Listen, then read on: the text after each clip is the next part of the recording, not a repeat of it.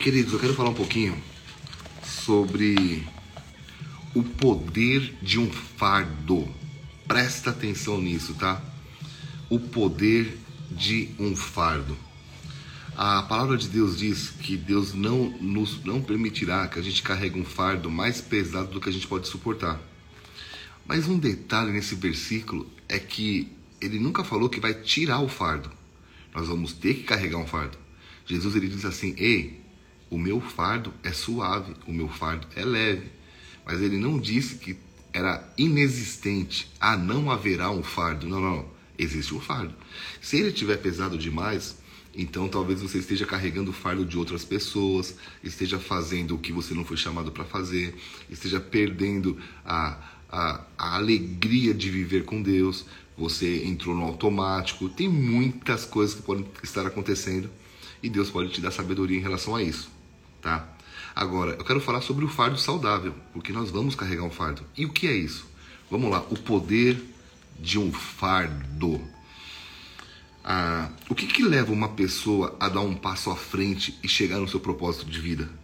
O que, que dá início ao processo na vida de uma pessoa? O que, que faz com que uma visão se torne realidade? A resposta a gente vai encontrar dentro desse título, O Poder de um Fardo.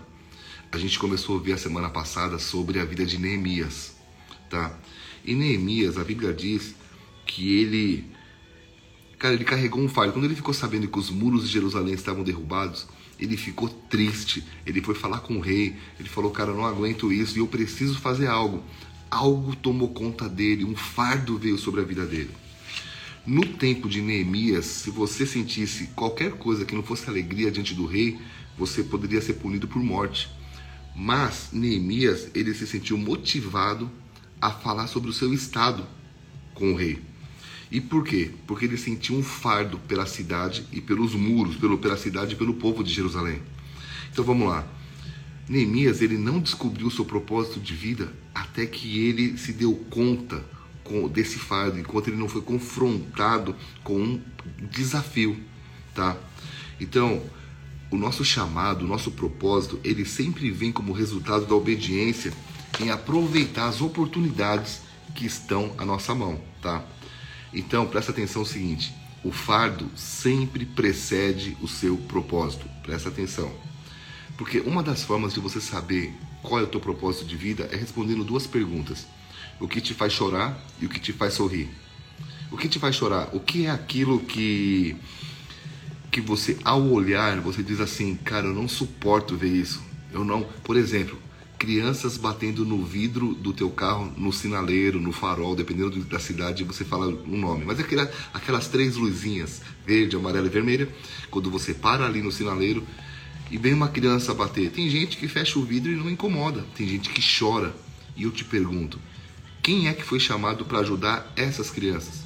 Aquele que sente aquele fardo, tá? Então, o que te faz chorar e o que te faz sorrir? O que, que você faria até de graça o que, que você faria que você tem tanta alegria que você fala, cara, eu depois eu vou dar os meus exemplos, mas dar aula de liderança, dar cursos, treinamentos, quem já me viu dando P300, eu faço de graça. Na maioria das vezes eu faço de graça, fico 12 horas em pé dando uma aula, cansa, cansa pra caramba, mas eu saio de lá feliz, renovado. Eu falo, cara, eu ficaria aqui 24 horas, porque é, me faz sorrir. E o que me faz chorar? Ver um povo que muitas vezes por falta de conhecimento está se perdendo em relação ao trabalho em equipe, está deixando muitas pessoas irem embora, não consegue trabalhar com pessoas ao redor. Então, como isso me machuca, nós criamos um curso chamado P300 e eu dou até de graça porque me faz chorar e me faz sorrir, ok? Mas vamos lá. Quando, como é que você consegue descobrir isso. É, o, qual, é o, o que, qual é o poder do fardo, já que você falou o poder de um fardo? Primeira coisa é que o fardo purifica os motivos. Presta atenção. O fardo purifica os motivos. A essência de um fardo é, é o desejo de fazer alguma coisa benéfica para os outros. Então, quando você é motivado a servir, é muito difícil ser egoísta ao mesmo tempo. Então, quando você tem um fardo e você está servindo, ele está purificando os motivos, os motivos pelo qual você faz o que faz, tá? Então, a primeira coisa, o fardo purifica os motivos. Segundo, segundo, anota aí, o fardo cultiva a persistência. O, o fardo cultiva a persistência. Se você não tiver persistência, é muito provável que você saia da corrida antes do fim. Você vê que Neemias ele enfrentou desafios, é, enormes desafios, tá? em todas as áreas. E a persistência o levou adiante. Então, quando você tem um fardo, você tem um propósito, você fala, cara, eu não vou desistir até chegar naquele propósito, até chegar no meu objetivo.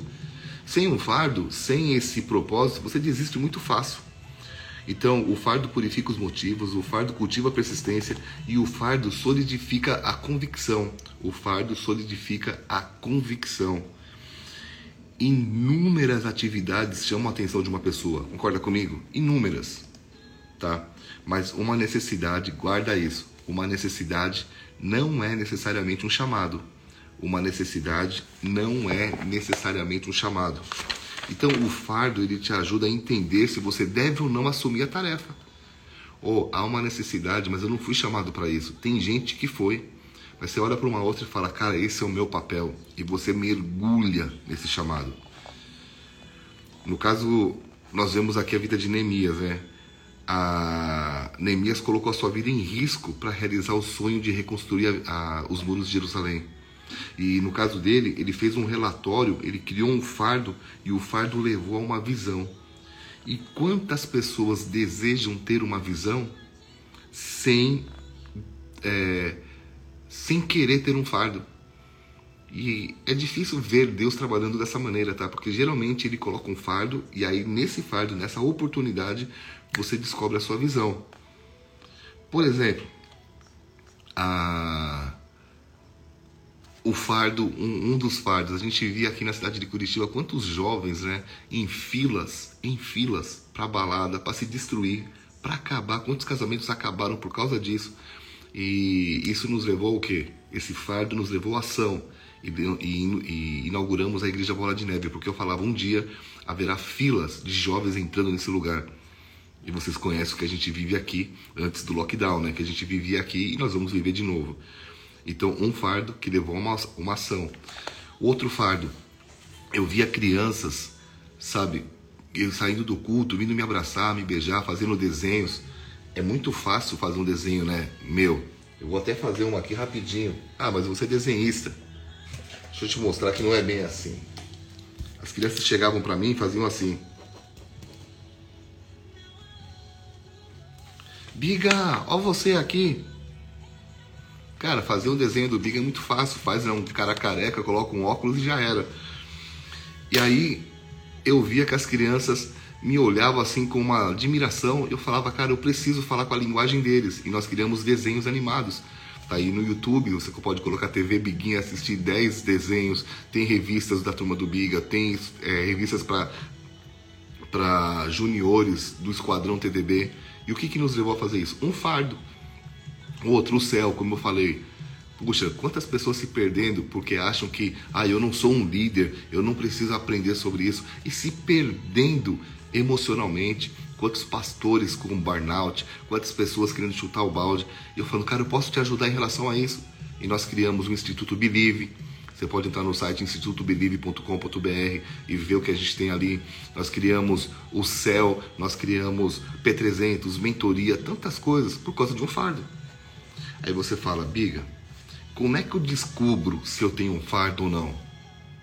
Vou te dar algumas, uma, duas, três, quatro, cinco, seis, sete, oito toques para descobrir. Não precisa nem anotar, só responda para você. Vamos lá. Uma pessoa ou um projeto vem à sua mente com frequência na forma de uma preocupação? De vez em quando vem um negócio na tua mente, sempre bater na mesma tecla? É um sinal. Outra, você se sente incapaz de dar as costas para preocupações causadas por aquela necessidade? Hum, é um sinal. Tá? Você está tentando constantemente desafiar outras pessoas a se prepararem para aquele projeto? Você tá tão empolgado que você tenta convencer outras pessoas a se apaixonar por aquilo que você também é apaixonado? 4. Você consulta livros, sermões ou pessoas que tenham relação com a sua preocupação? Cara, se você for ver os líderes que eu sigo no Instagram, os líderes que eu leio, todos, a maioria, todos, né? Eles vão para a área que eu vou. Então você começa a se identificar. O, o Kevin ele sempre fala que é como se o bebê estivesse mexendo dentro de você. Quando Jesus, quando a mãe de Jesus foi, foi visitar a mãe de João Batista, quando elas se encontraram, os bebês mexeram. Então existem pregações que falam, que para pastores que estão pregando, e você, ah, é uma benção. Mas existem pregadores que falam e aqui dentro algo mexe. Opa, veja que isso tem a ver com o seu propósito, tá? Ah, você costuma reservar tempo ou recursos para satisfazer aquela necessidade especial? Cara, eu, eu invisto dinheiro para ver aquilo ser curado. É um sinal. Essa preocupação te leva às lágrimas? Já falei sobre isso. Você possui dons ou habilidades em relação a essa preocupação? É um outro sinal. E a sua, a sua preocupação aumenta ou diminui com o tempo? Se ela diminui, talvez seja uma necessidade, não um chamado. Você pode até ajudar no, naquele período. Agora, quando é um chamado, isso não diminui, tá? Você vê na vida de Neemias que a necessidade de reconstruir os muros partiu o coração dele. E a partir desse momento, o coração quebrado, com aquele fardo, ele falou: Cara, esse é o meu propósito de vida. E nós estamos aqui, 2021, depois de tantos anos, 2021 depois de Cristo, e os anos antes, até Neemias, quantos anos? E nós estamos lendo a história dele, porque um fardo levou ao seu propósito. Espero que essa mensagem tenha te abençoado, tá? Você que pegou aqui no final assista desde o comecinho para você entender que eu não estou falando de um fardo que te sobrecarrega. Não. Jesus nunca falou que ia tirar o fardo, ele falou que era, ele ia tirar o pesado e colocar o leve, mas que existiria um fardo, existiria. E esse fardo vai te levar ao teu propósito.